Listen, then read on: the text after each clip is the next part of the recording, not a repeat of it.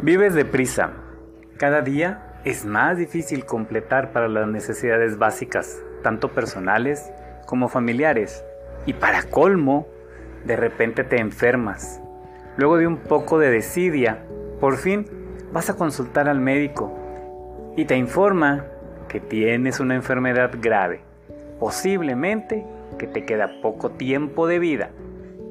Y es ahí donde el chip, esa ratita mental, te cambia completamente y eres más consciente de tu realidad. La vida dio un giro inesperado y te agarró en curva y te preguntas, ¿ahora qué?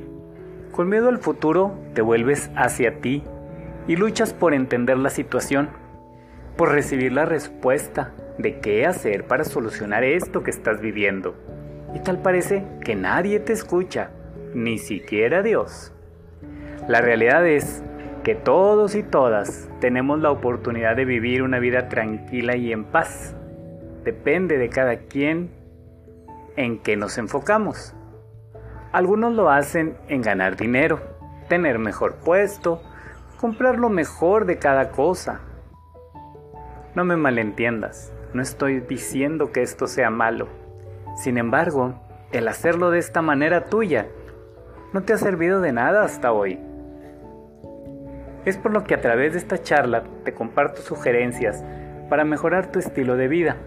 En diferentes consultas y conferencias taller se han acercado a mí y me han dicho cosas tales como, con lágrimas en mis ojos pido a Dios que me sane, que limpie toda la tristeza, cure todos mis males y seque mis lágrimas, que dé amor y paz a todos y cada uno de los seres humanos.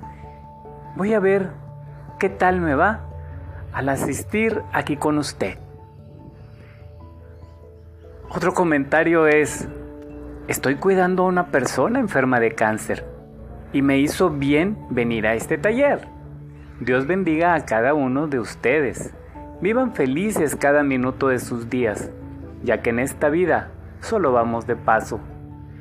Quieran y abracen constantemente a sus familiares, a sus amigos, vecinos, compañeros de trabajo. Por favor no desperdicien el tiempo en cosas que no tienen importancia. Bendiciones.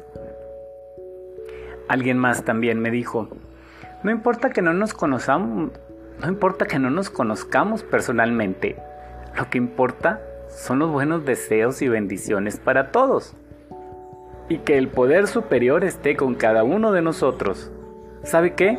Salí diferente de como entré. Gracias. Otro comentario que me llamó la atención es el siguiente.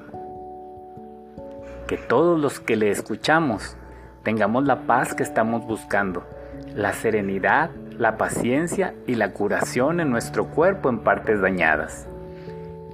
Que encontremos el amor a nosotros mismos, el perdón y que la sanación fluya en nuestros cuerpos y entornos. Vive un proceso conmigo y sentirás que estás creciendo.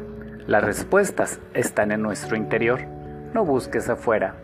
Es el momento de hacer los cambios que deseas desde hace tiempo.